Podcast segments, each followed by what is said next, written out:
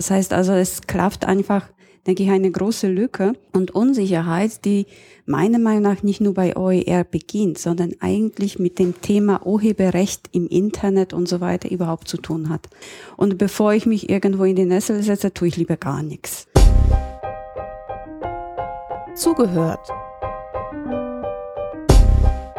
Der Podcast rund um Open Educational Resources.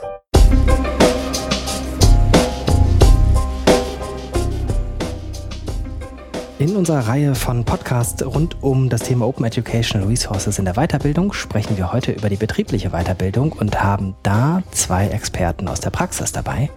Und ich würde Sie selbst bitten, sich vorzustellen. Nacheinander vielleicht fangen wir mit der Dame an.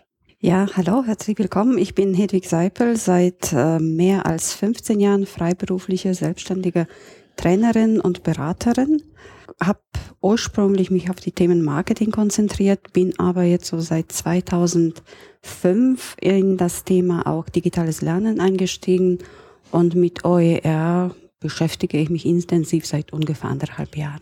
Okay, hallo, mein Name ist Jochen Robes. Ich bin seit 25 Jahren so plus minus in dem Bereich Weiterbildung tätig, momentan als Berater einer kleinen Wiesbadener Agentur im Bildungsbereich, ähm, habe so die thematischen Schwerpunkte, alles was mit Technologie unterstütztem Lernen angeht, Innovationen, Trends. Und äh, nachts blogge ich dann nochmal über dieselben Themen.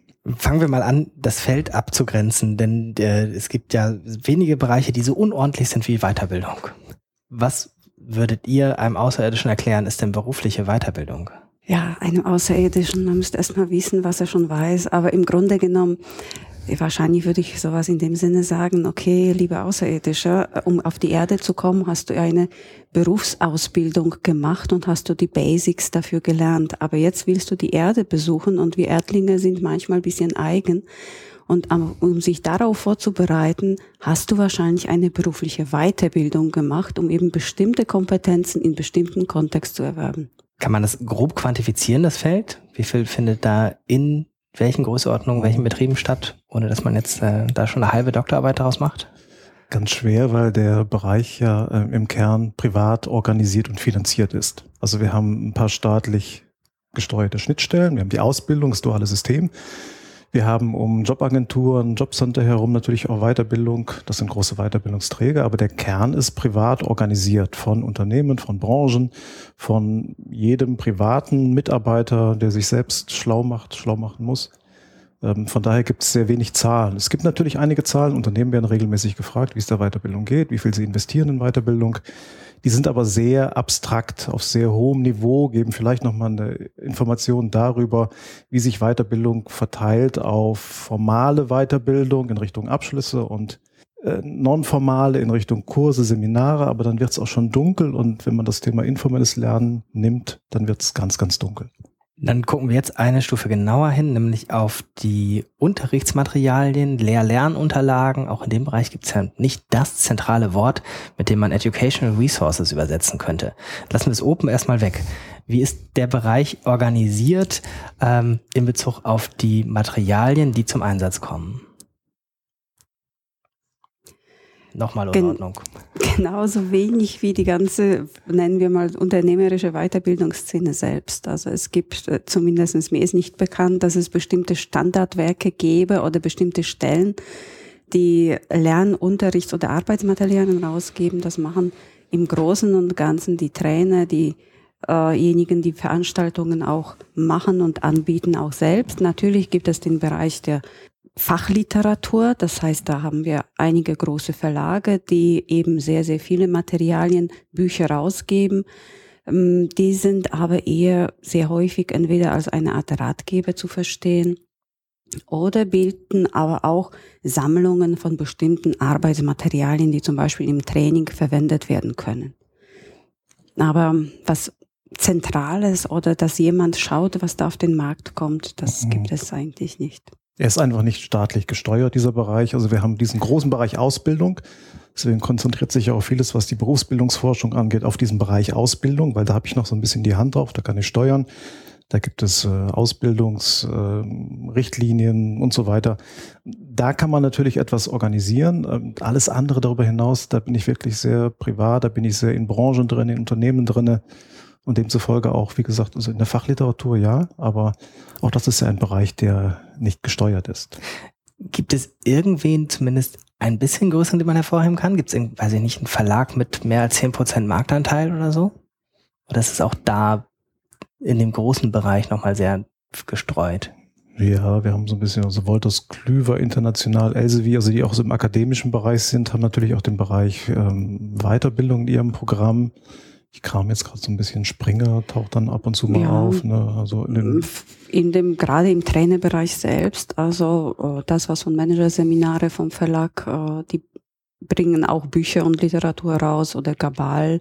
Das sind kleinere Verlage, die aber sich sehr stark eben darauf spezialisieren, das Know-how auch für Trainer und für Dozenten in der Weiterbildung zu bündeln und vor allem auch was neue Trends oder neue Entwicklungen betrifft, dann auch zu bringen. Also wir haben natürlich ganz große Pakete im Bereich Jura, Medizin und also äh, Literatur und auch Fachliteratur und auch Verlage, die sich nur darauf spezialisiert haben. Und so können wir jetzt durch einzelne Branchen und Felder gehen und finden natürlich schon sehr große Marktplayer. Das heißt, man hat zum einen, äh, wie soll man sagen, Meta-Education Resources, also für, für die Trainer und Weiterbildner, Fachpublikationen etc. Und das letzte wäre aber eher was für, für das selbstgesteuerte, vielleicht ähm, halbformelle Lernen. So das typische, ähm, ein Trainer geht irgendwo hin, der macht wahrscheinlich seine eigenen Materialien, die er mitbringt. Ähm. Jein.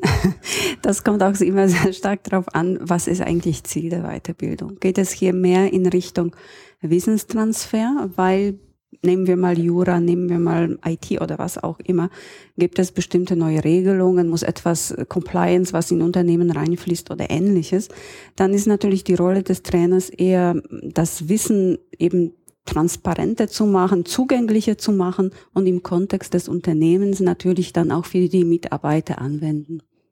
Und das andere sind natürlich Kompetenzen, da werden wir bei allen möglichen Soft Skills, äh, angefangen von Teambildung über Mediation, über was auch immer. Da geht es natürlich weniger um das Thema Wissen und Wissen vermitteln, sondern viel mehr um Begleitung beim Erwerb von bestimmten Kompetenzen. Ähm, vielleicht noch eine Ergänzung. Also es sind in der Regel in der Weiterbildung nicht Trainer, die sich Lernern gegenüberstehen, sondern dazwischen haben wir Akademien, haben wir Bildungsinstitutionen als Mittler. Also es ist eher die Ausnahme, dass der einzelne Trainer in irgendeiner Form Lernern begegnet, sondern wir haben Volkshochschulen, wir haben in der Regel Bildungsträger. Jede Branche hat ihren Bildungsträger, die bündeln natürlich, die setzen Standards, die geben den Trainern in der Regel Templates vor. Nach dem Motto, das ist unser Qualifizierungsprogramm, das sind unsere Qualitätssicherungsmaßnahmen. Von daher ist der Spielraum für die Trainer oft, also in diesen, in diesen Branchen nicht so unbegrenzt. Also die sind oft in einem abgesteckten Bereich ähm, da gibt es dann auch abgesichertes Fachwissen, das vermittelt werden soll. Vielleicht sind Sie noch Spezialist für irgendein Thema, das gerade sehr aktuell ist. Aber ähm, wie gesagt, wir haben diese Mittler eigentlich zwischen den, den Menschen, die sich weiterbilden wollen und den Trainern. Und ähm, die sind wahrscheinlich so als Steuerungsinstrumente nicht zu unterschätzen. Kann man da irgendwas verallgemeinern, wie stark dann da der Anteil der Vorgaben auch ist für die Lehr-Lernmaterialien? der ist, der ist groß, weil Akademien haben natürlich im, im Sinne der Qualitätssicherung, des Qualitätsmanagements ein Interesse daran, dass ihre Veranstaltungen ähnlich ablaufen, egal wo sie gerade stattfinden und mit welchem Trainer sie stattfinden. Also da passiert eine ganze Menge. Jede größere Akademie hat diese, hat diese Richtlinien, hat diese Regeln, hat diese Vorgaben für Trainer. Dann hängt so ein bisschen davon ab, mache ich ein Standardtraining, das, das über das Jahr herum x-mal stattfindet. Im Bereich IT ist sehr vieles reglementiert, also bis zu den von den, von den IT-Firmen selbst zertifizierten Ausbildungsgängen, Microsoft, Cisco und so weiter. Oder bin ich jetzt in einem Bereich drin, auch als Trainer, der sehr innovativ, der sehr neu ist, dann bin ich es wahrscheinlich, der so ein bisschen die Regeln vorgibt, der die Themen reinbringt und, und ähm, da auch eher so ein bisschen steuernd bin. Findet zwischen den verschiedenen Akteuren ein Austausch über Material statt. Also zum Beispiel jetzt bei den Akademien kann ich mir vorstellen, äh, ist es ja relativ begrenzt, weil zwischen den Akademien das ja sozusagen gerade ihr ähm, ein, ein Teil ihres Erfolgs ausmacht. Sagen, wir wollen hier, weiß ich nicht, besonders gut strukturiertes oder vielleicht besonders buntes, vielleicht besonders modernes Material haben. Ähm, und bei den Trainern dann möglicherweise äh, auch nicht ganz stark, weil entweder sie es vorgegeben haben oder möglicherweise sie es auch als ähm, Geschäftsgeheimnis mit Anführungszeichen rundherum sehen? Mm, Austausch, also im Sinne, äh, ich habe hier Materialien, die kannst du nehmen, ja, ganz pragmatischer Austausch, das findet nicht statt. Also zumindestens vielleicht unter guten Kollegen irgendwie so auf kollegiale Hilfe, aber um zu sagen, okay, ich äh, frage jetzt mal die Trainer, weil die auch in dem Thema unterwegs sind, ob wir uns dann austauschen, ob wir was zusammen nutzen, das ist eigentlich nicht der Fall, obwohl ich schon zugeben muss, dass ich, äh, ich bin selbst in einem Trainerverband äh, tätig und auch Mitglied. Und intern im Verband gibt es schon äh, auch die Unterstützung und auch Anfragen von Kollegen, dass wir einfach in unserem internen Netzwerk Anfrage bekommen, okay, ich habe jetzt Auftrag, das und das Thema, wer kann mir helfen, wer hat Erfahrung, nicht unbedingt Materialien wieder, also weitergeben, aber vielleicht Tipps geben, wo kann ich noch an welche Quellen etc. Aber das ist auch alles sehr informell, sehr eher netzwerkorientiert und kein, ja auch nicht geregelt im Grunde genommen. Gretchenfrage, wie steht's um die Digitalisierung? Reden wir, wenn wir von Materialien in dem Bereich reden, von 90 Prozent auf Papier? Reden wir von schon 90 Prozent findet eh digital unterstützt statt? Wo sind wir da Ende 2014, Anfang 2015? Ich denke in einer ganz bunten Mischung. Ähm, die Digitalisierung ist natürlich für viele so auch ein Einfallstor für den Austausch und für, ja, das sind meine Materialien, das ist mein Know-how, da ist mein USP und will ich den überhaupt ins Netz stellen? Will ich die kursieren lassen? Also spätestens da, wo ich, wo ich äh, bezahle für Weiterbildung, ist es natürlich nicht ähm, gang und gäbe, dass Materialien veröffentlicht werden, dass das, ähm, dass das Internet dort Austauschbörse wäre. Wir haben dann die, die, die, das Internet als Lernform, als Lernort in Richtung E-Learning, in Richtung Online ähm, unterstützte oder geführte Kurse und, und die nehmen natürlich prozentual zu. Auf einem niedrigen Niveau oder eher so in Richtung, also jetzt ganz unabhängig vom Austausch von herkömmlichen Modellen zu E-Learning oder digital unterstützte Lernformen? Das, das, nimmt, ist immer so ein bisschen schwierig, zu. weil man so in der Filterbubble ja, sitzt, ja, aber nimmt es zu, sind wir gerade sozusagen äh, auf dem unteren Ebene, wenn wir mal 2025 in den Geschichtsbüchern der Weiterbildung nachlesen, steht ja 2014, nahm es dann ernsthaft mal an Fahrt auf oder war der Prozess fast abgeschlossen? Gefühlsmäßig würde ich sagen, eher mittendrin. Wir müssen eins äh, die, die ganze Weiterbildungsszene, also der Dozenten, der Trainer, ist im Grunde genommen wie jede andere Szene auch. Und da haben wir entsprechende Kollegen, die offizielle unternehmerische Weiterbildung in Deutschland gibt es seit etwas mehr als 50 Jahren. Ja. Das heißt, äh, es gibt immer noch auch Trainer unterwegs, die eben in der ersten Stunde begonnen haben. Dass diese Kollegen natürlich nicht unbedingt auf digitale Medien zurückgreifen, weil sie einfach ein ja, ein Fundus auch an eigenen äh, Unterlagen, Materialien haben aus der Zeit vor Internet, äh, ja, und äh, die Kollegen, die jetzt irgendwie jünger sind, einsteigen, äh, sind teilweise meiner Meinung nach auch durch die Auftraggeber fast schon dazu gezwungen, auf digitale Medien umzusteigen, weil es eben heißt, okay, aber wenn Sie bei uns Training machen, dann bitte die Arbeitsmaterialien nur digital. Wir wollen kein Papier mehr. Oder äh, unsere Mitarbeiter arbeiten jetzt hier mit Laptops oder mit Tablets. Digital muss es vorliegen. Also ich denke, wir sind vielleicht irgendwie so in der Mitte. Ja, und auch mit, mit Riesenunterschieden zwischen Branchen und Themen. Also im IT-Bereich muss man keinem was über E-Learning erzählen, über Online-Lernen. Ähm, das ist dort ein, ein, ein Grundpfeiler. Da geht es eher noch darum, wo brauche ich den Trainer, wo brauche ich da überhaupt noch irgendwie mal so eine persönliche Beziehung oder ein 1 zu 1 Austausch. Und da gibt es Bereiche, die wahrscheinlich noch ganz, ganz weit weg sind. Also wo dann die Beteiligten auch schwören, dass gar nichts geht äh, online und digital, weil es braucht den Austausch, es braucht das Vormachen, das Zeigen. Also da haben wir sicher noch die, die, die komplette Spannbreite heute. Dann nehmen wir jetzt mal das Open dazu und gucken OER an, beziehungsweise sprechen eher darüber, weil angucken kann man nicht viel, oder? Gibt es herausragende Beispiele für OER in der unternehmerischen Weiterbildung? Herausragend ist die Frage, was ist herausragend? Ich bin froh, wenn ich überhaupt etwas finde, muss ich ehrlich sagen. Das heißt, äh, ich kenne äh, wenig Werke, auf die man zurückgreifen kann, sagen, okay, das ist jetzt auch gezielt hier für irgendwie unternehmerische Weiterbildung. Es gibt durchaus Kollegen, die sich mit dem Thema vielleicht ein bisschen beschäftigt haben, die so etwas mehr wie, ja, als Experimentierfeld, weiß was ich, eigenen Blog unter eine CC-Lizenz setzen oder irgendwie in einem Newsletter paar Tipps rausgeben und die sind dann auch eben OER zumindestens äh, CC lizenziert. Aber ich, mein Empfinden ist, äh, die drei Buchstaben OER sind einfach ein, ja, ein Blackbox, mit dem man eigentlich noch nichts anzufangen weiß.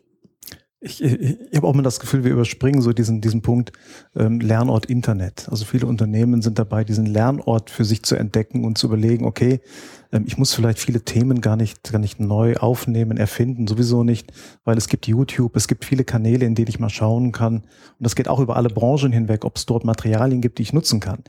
Das hat jetzt noch nichts mit OER zu tun. Da geht es nur darum, dass das Internet, dass die Welt draußen auch als, als, als Lernort, als Lernressource entdeckt wird da ist Bewegung. Ähm, aber das ist noch ein großes Stück davon entfernt, in Richtung OER zu denken oder zu schauen, was steht unter dem YouTube-Video für ein CC-Kürzel oder ähm, will ich damit weiterarbeiten. Sondern geht es wirklich nur darum, dass ich mal so ein bisschen die Türen öffne der eigenen Weiterbildung und sage, okay, es gibt das Internet, es gibt äh, Edu-Channel, es gibt ganz, ganz verschiedene Ecken, an denen ich ähm, spannende Sachen entdecke und die zu integrieren. Und wenn es nur darum geht, einen Link zu integrieren, das ist so die Bewegung, die, die heute stärker wird.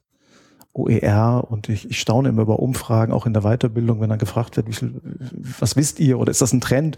Und dann kreuzen ganz viele an und sagen dann, jo, und dann stellt man fest, 53 Prozent finden das toll, OER.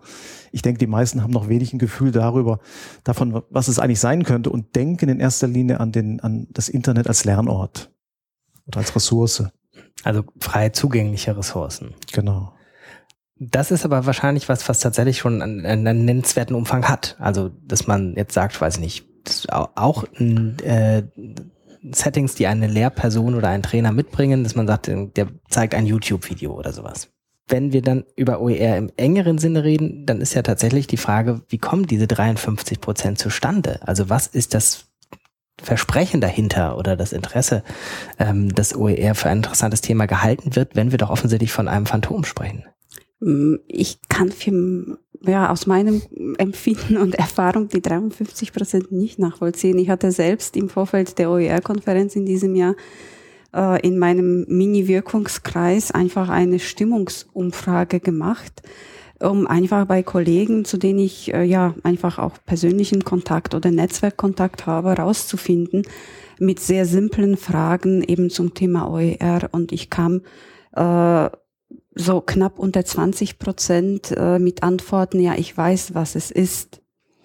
Äh, was mich dann aber sehr ermutigt hat, war die letzte Frage, ob ich, äh, ob das ein Thema wäre, mit der sich ja lohnen würde zu beschäftigen, das heißt mehr erfahren. Und da lag ich bei über 70 Prozent. Das heißt also, es klafft einfach, denke ich, eine große Lücke und Unsicherheit, die meiner Meinung nach nicht nur bei OER beginnt, sondern eigentlich mit dem Thema Urheberrecht im Internet und so weiter überhaupt zu tun hat. Weil ich denke, so aus der täglichen Erfahrung äh, vieler Kollegen herrscht eine Unsicherheit. Was darf ich? Darf mir das eine klauen? Was mache ich? Kriege ich dafür wieder irgendeine Abmahnung? Und bevor ich mich irgendwo in die Nessel setze, tue ich lieber gar nichts. Das heißt also auch hier überhaupt der Umgang mit digitalen Materialien, jetzt egal mit welcher Lizenzierung, das ist auch noch sehr, sehr weites Feld, äh, dass man erstmal ein bisschen transparenter machen muss, um dann äh, überhaupt auf das Thema wirklich frei teilen im Sinne von euer zu kommen.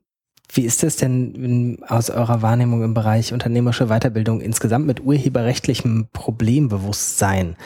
Ähm, wir haben jetzt äh, schon für den Bereich Schule und Hochschule ja auch an dem Thema gearbeitet und da haben wir jeweils ein sehr, sehr zurückhaltend ausgeprägtes Problembewusstsein überhaupt in Sachen Urheberrecht, wodurch sozusagen das Thema OER auch gar nicht auf die Tagesordnung kommt, weil sozusagen die Frage, ähm, darf ich dieses YouTube-Video hier zeigen oder kann ich das kopieren und austeilen oder sowas, gar nicht eine ist, die sich als erstes mal stellt, wenn man Material findet ähm, und deswegen auch gar nicht guckt, was für eine Lizenz ist da drauf, was soll das überhaupt mit der Lizenz?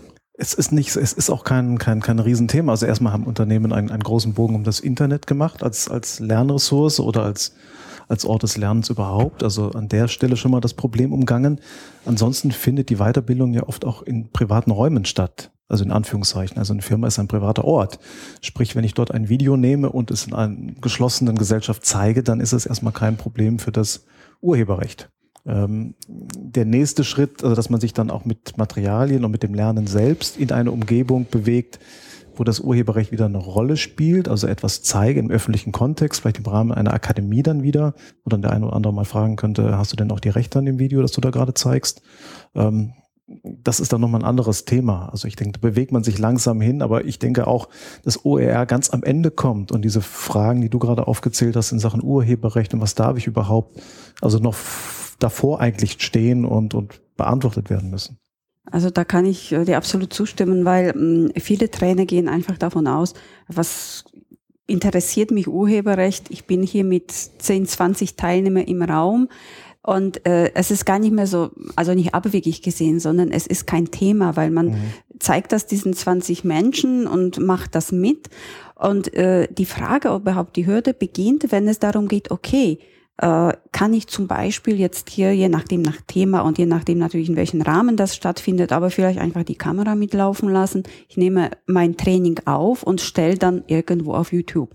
Und dann kommt natürlich die Frage, okay, was habe ich dann jetzt im Training verwendet? Was waren das für Materialien? Was habe ich den Teilnehmern gezeigt? Und da kommt eben diese, diese Hemmschwelle, okay, ne, also da auf YouTube kann ich das jetzt nicht machen, weil dann weiß was ich, irgendein Buch gezeigt oder Abbildungen aus einem Buch genommen, was in dem Ursprungsrahmen okay war. Und dann sagt man lieber, man macht gar nichts. Genau. Das bewegt sich aber erst sozusagen bei dem Thema Veröffentlichung. Also das ist noch nicht so ein hohes Problem, wenn Material vor Ort ausgetaut, äh, ausgeteilt wird. Das ist ja so der Klassiker des Urheberrechtsbruchs. Ich kopiere mal äh, aus dem Handbuch XY das. ja, da haben wir uns wahrscheinlich alle schon schuldig gemacht und äh, infolgedessen, ja, da, das ist die Grauzone, um die man gerne einen Bogen macht. Und ist da die Digitalisierung ein, ein Kriterium, wo man sagen muss, da ändert sich was, weil äh, es viel leichter weitergebbar ist, wenn ich das irgendwie als PDF hinterlasse im Unternehmen als auf Papier? Ja, natürlich, aber das PDF im Unternehmen ist, ist kein Problem. Also in Anführungszeichen. Also das, das macht man. Das inter, auch das, das, äh, wenn das ein privates Abonnement ist, das Weitergeben, das ist Gang und Gäbe, so wie wir auch PDFs weitergeben und sagen, jo, bitte streu es nicht im Internet, aber benutze es mal. Also, aber das ist genau diese Grauzone. Es ist dieses, ah, wie kann ich mit diesem, was darf ich überhaupt? Und ist das privat und ist das öffentlich? Und dann, nee, um Gottes Willen, verbreite es nicht allzu weit. Ähm, aber das, das zeugt ja eigentlich von dieser Unsicherheit und den Fragen, die man um diese Themen hat. Was ist wohl die Erwartung der 20 Prozent, die bei der kleinen Umfrage von Hedwig Seipel gesagt haben, sie hätten aber da großes Interesse dran. Was äh, wurden die auch gefragt? Ähm, was ist sozusagen das, was für dich dahinter steht? Äh, also 20 Prozent, das waren die, mh, mm, die schon ein bisschen vom Thema wussten. Das heißt also haben zumindestens, also ich glaube, ich lag so bei fünf Prozent nach der Frage, ob man, ob jemand schon selbst auch euer Material erstellt hat, in welcher Form auch immer, auch wenn es vielleicht nur ein Foto bei Flickr oder sonst was, das waren so fünf Prozent. Ja. Aber die 20 haben zumindestens sich mit dem Thema beschäftigt und in den meisten Fällen auch OER-Quellen genutzt egal in welchem Kontext. Die 75, die das Thema als interessant fanden, ähm, sagen wir mal so, dass ich glaube, das meiste, was die interessiert war, war überhaupt die Tatsache, dass der ähm, ja der Lizenzierung, dass ich etwas, was freie Lizenz hat, trotzdem geschützt ist, weil äh, so aus dem Gefühl oder so dieser Mythos wieder dieses typische lizenzfrei, freie Lizenz. Und äh, viele, mit denen ich jetzt nicht nur in der Umfrage, sondern mich unterhalte, sagen, ach, das ist dann halt frei von Lizenzen, das kann doch jeder nehmen. Das heißt auch hier wieder dieses Bewusstsein, okay, auch wenn etwas eine freie Lizenz hat, ist es eigentlich geschützt. Das heißt also, ich habe auch im Grunde genommen hier äh, mein Recht an diesem Material. Und da besteht große, großer Bedarf, einfach das ja, das zu erfahren, wie läuft das eigentlich. Und ich habe auch die Erfahrung äh, in verschiedenen Workshops und auch Webinaren gemacht, die gut besucht waren. Und da kamen wirklich ganz essentielle, grundsätzliche Fragen eben zum Thema Lizenzierung, CC-Lizenzen und was mache ich wenn und, und, und. Also wir sind da auch wirklich auf einem sehr, äh, ja, ursprünglichen Niveau. Ja, das ist oft auch eine sehr theoretische Diskussion. Ich, ich überlege jetzt gerade, wo gibt es eigentlich wir können mal diesen Bereich Bildung nehmen. Also wo, wo bilden sich äh, Bildungsexperten weiter? Ich kann natürlich nach Methoden zur Gruppenarbeit mal googeln im Netz. Dann komme ich wahrscheinlich, wenn ich mich so richtig erinnere an die letzten Versuche, so in einige universitären Plattformen. Dann finde ich auch Materialien, aber es ist alles noch sehr rudimentär. Ähm, aber es geht schon so ein bisschen in die Fragen rein. Aber es ist eine sehr theoretische Diskussion, weil es gibt noch gar nicht die Plattformen. Es, es werden mal von, von Weiterbildungsdatenbanken mal äh, erzählt und, und diskutiert, aber die gibt es ja in der Regel noch nicht. Mhm. Und also, also wir müssen eigentlich fragen, wo sind da Ansatzpunkte, um überhaupt ein bisschen Fleisch in die Diskussion reinzubringen? Mhm. Davor vielleicht auch ganz kurz die Frage, warum denn überhaupt? Also äh, ich finde, die, die ist noch nicht genug Not beschrieben, als dass man sagen würde, es müsste unbedingt sowas überhaupt geben. Also wir haben sozusagen so ein paar hilfreiche Sachen wie in der Grauzone des Urheberrechts ein bisschen auf die hellere Seite kommen. Ähm, oder vielleicht auch der Aspekt, ich möchte meine Materialien schon zur Verfügung stellen, aber noch etwas kontrolliert zur Verfügung stellen. Das ist ja jetzt aber nichts, wo man tatsächlich einen ganz großen Handlungsbedarf erkennen würde. Ich, ich würde die Perspektive auch ganz spontan also drehen. Also ähm, solange Weiterbildung äh, privat finanziert ist, sehe ich da auch nicht so den großen Handlungsbedarf, sage ich jetzt mal ganz ehrlich. Ich würde es eher drehen und sagen, ähm, ich sehe den, den Handlungsbedarf für immer mehr Menschen, die in Bereichen tätig sind, sich zu vernetzen, äh, in Communities zusammenzuschließen. Ähm, und das wiederum über alle Branchen hinweg. Also wenn ich da die, die Wissensarbeiter in der, was weiß ich, Medizin, IT und, und in Jura und wie auch immer nehme, ähm, das Netz als, als Möglichkeit ähm, des, des Austausches, Informationsaustauschs zu nutzen, dann selbst organisiert sich in ähm, Netzwerken zu organisieren. Und ich glaube, aus diesen Netzwerken entsteht dann auch der Bedarf, sich auszutauschen. Und dann bin ich so mit anderthalb Beinen auch in dieser OER-Thematik drinne das wird langsam wechseln. Aber ich denke, mhm. über diesen Austausch und nicht über die Frage, ähm, gibt es dort äh, branchenbezogene Akademien im Bankwesen oder Versicherungswesen und, und ist dort das Einfallstor für OER? Sage ich nein. Also die, die organisieren, die bieten ihren Unternehmen, ihren Mitgliedsunternehmen Veranstaltungen an, die kosten Geld. Ähm, in diesen Geldern ist inbegriffen, dass ich Materialien erarbeite, entwickle oder einkaufe oder was auch immer. Also ähm, da gibt es aus meiner Sicht jetzt nicht den, den Drang, über OER zu diskutieren. Weil ähm, wenn ich mehr brauche, um Materialien zu entwickeln, wird der Preis höher. Und das ist ein, das ist Marktwirtschaft in dem Feld. Ja, ich denke auch. Also es ist sicherlich äh, keine Notwendigkeit zu sagen, okay, wir sind an irgendeine Grenze gestoßen und jetzt geht es nur weiter, wenn wir OER haben. Also das äh, ist, ist also wir, wir fehl am Platz, sowas zu behaupten. Ich denke auch, wenn OER in der Weiterbildung, dann ist das eine Bewegung, ja, man muss sagen, fast von, von unten. Das heißt also, wenn mhm. Einzelne, die in der Weiterbildung tätig sind, sagen, okay, ich will weiterkommen und ich selber persönlich nutze Internet als Lernquelle. Und jetzt tausche ich mich mit anderen aus. Und dann ist man in einer Gruppe und dann kommt automatisch die Frage, okay, jetzt haben wir hier zu fünf oder zu sechs etwas erarbeitet. Ja, wie lizenzieren wir denn das jetzt? Ja, wem gehört das? Das heißt also, man wird dann den Weg suchen müssen, äh, wie wollen wir jetzt unsere Arbeit schützen? Und ich denke, da ist der Sprung zum Thema OER oder welche auch immer Verwendung von Creative Commons ganz nah und ganz kurz aber irgendwie von oben, dass es jetzt heißt, okay, hier ist eine Akademie XY und wir verwenden OER-Materialien. Das sehe ich auch nicht, dass hm. das irgendwie käme. Kann man denn die Gruppe, die du eben beschrieben hast, irgendwie, wenn man vermuten müsste, woher die kommt, ähm, Jochen hat eben schon gesagt, naja, man kann nicht sagen, es ist jetzt branchenabhängig, die Banken kommen zuerst oder zuletzt oder sowas, aber gibt es irgendwas, was die gemeinsam haben, die tatsächlich da einen Bedarf haben, sich zu vernetzen mit anderen, vielleicht sogar gemeinsam an Material zu arbeiten?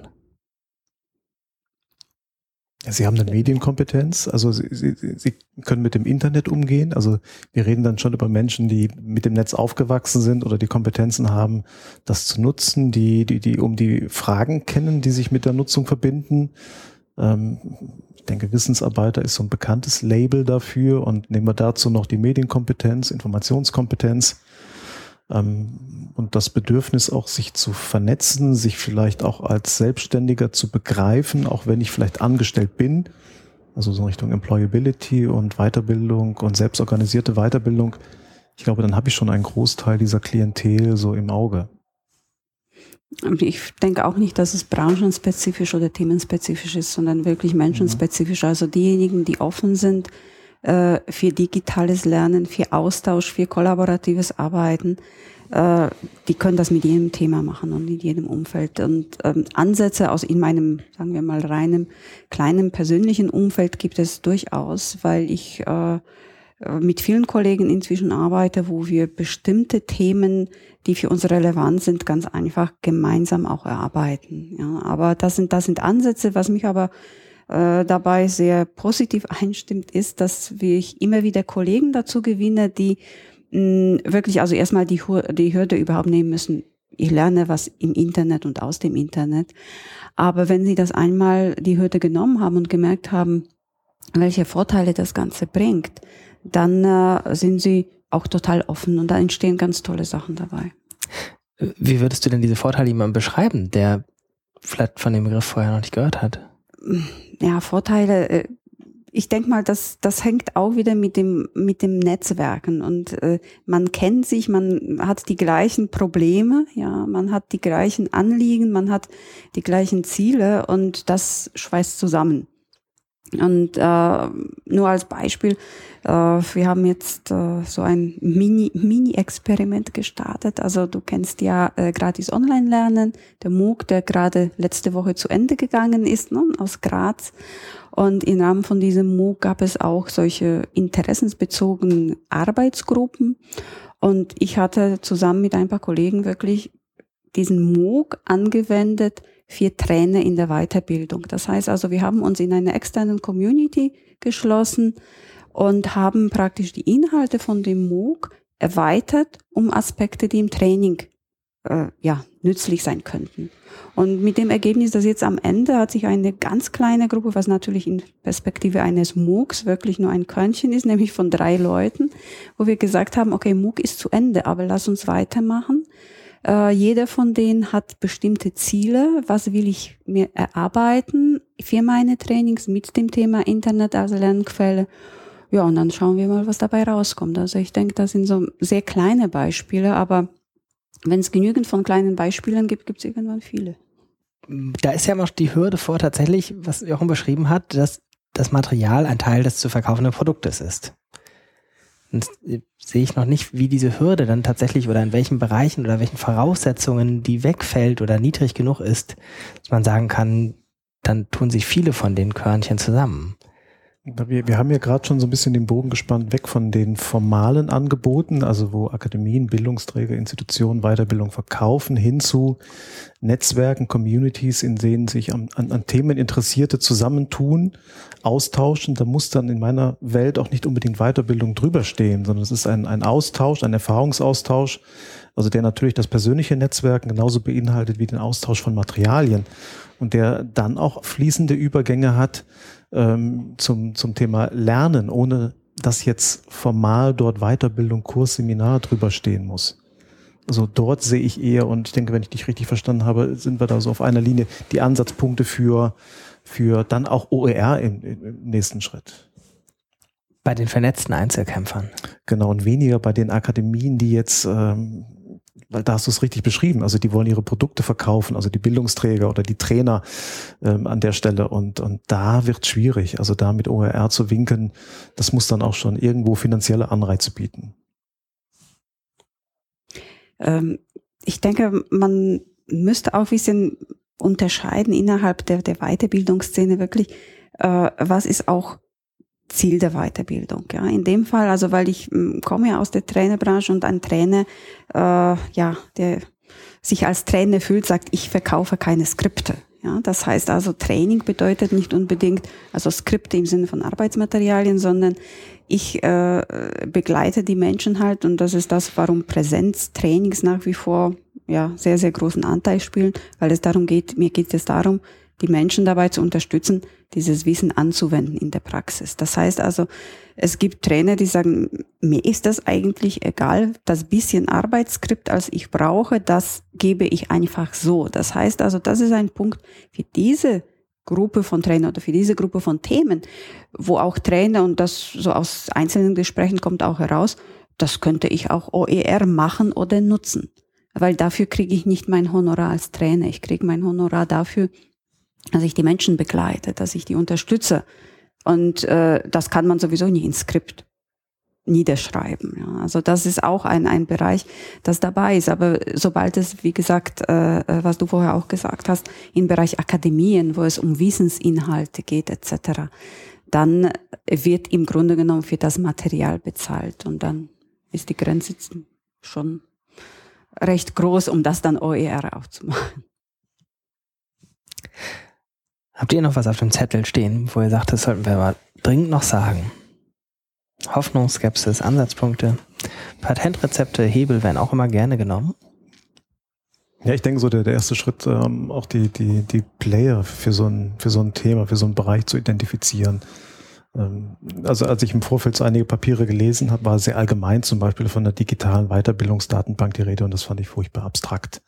Weil dann, äh, ich glaube, dann ist es sinnvoller reinzuspringen in die einzelnen Themen in den Bereich IT und wahrscheinlich da noch eher in ein kleineres Thema in diesem großen Bereich IT und zu schauen, was spielt sich dort ab, wie, wie funktioniert dort Weiterbildung, wie funktioniert die Weiterbildung formal, also wir sind die formalen Player. Und wie funktioniert es schon heute in Netzwerken und Communities? Und wo sind dort Schnittstellen, Übergänge und Ansatzpunkte für OER. Und ich vermute halt, so mit Blick auf die letzten Minuten, die wir so diskutiert haben, dass man dann eher bei den Communities und Netzwerken findet und nicht sofort bei den Verlagen, bei den klassischen ja, Ansprechpartnern für Weiterbildung landet. Also ich die Spuren, die ich bei Verlagen oder auch in der Fachpresse für Trainer, für die Weiterbildungsszene, die zum Thema OER ab und zu zu finden sind, eben auch sehr abstrakt. Das heißt also, man ist dann auch nur auf dem Level, was ist das überhaupt und wo gibt es dann, aber wenig eben aus der Perspektive, ist das was für uns? Und ich denke, was man immer im Auge behalten muss, ist eben diese, wenn man nicht weiß, was ich mit OER machen kann oder was sind die Grenzen, wie sind die Einsatzmöglichkeiten, dann ist, wird OER auf das Wort kostenlos reduziert. Und äh, kostenlos heißt, bringt keinen Umsatz. Und was keinen Umsatz bringt, das ist nicht gut für jemanden, der dem privaten Bereich im Prinzip tätig ist und selbstständig ist. Und dadurch wird es auch sehr häufig auch aus, abgebremst, weil ja, soll ich das jetzt kostenlos weitergeben? Was habe ich davon? Wo ist der Umsatz? Wie mache ich damit Geschäft? Das heißt, ich denke, dass die Weiterentwicklung oder überhaupt die Chancen für euch in der beruflichen Weiterbildung auch sehr eng mit Geschäftsmodellen verknüpft ist. Weil wenn dann die private Wirtschaft sieht, okay, es lässt sich in welcher Form auch immer mit OER genauso Umsatz generieren oder interessante neue Wege für Umsatzgenerierung, dann kann das auch ein Thema sein. Aber solange das Wort kostenlos an der ersten Stelle steht, ist es ziemlich schwierig. Ja, und von daher, die, die Weiterbildungsträger haben da jetzt auch keinen Druck. Also wir sind jetzt nicht bei Schulen, wir sind nicht bei Universitäten. Also, ähm, also da haben die Verlage dieselben Probleme, die auch Schulbuchverlage haben in der Weiterbildung. Also da sehe ich keine großen Unterschiede. Ähm, ansonsten haben Bildungsträger andere Themen heute als äh, OER. Das ist wahrscheinlich Platz 17, würde ich jetzt mal vermuten, neben der Strategie, Zielgruppen, Märkte, wie viel geben Leute überhaupt für Weiterbildung aus, was ist E-Learning, was ist nicht E-Learning, das sind die großen Themen. OER ist dort, also da gibt es nicht den Leidensdruck, um zu sagen, nee, also wir müssen jetzt mal hier eine Projektgruppe für OER einrichten.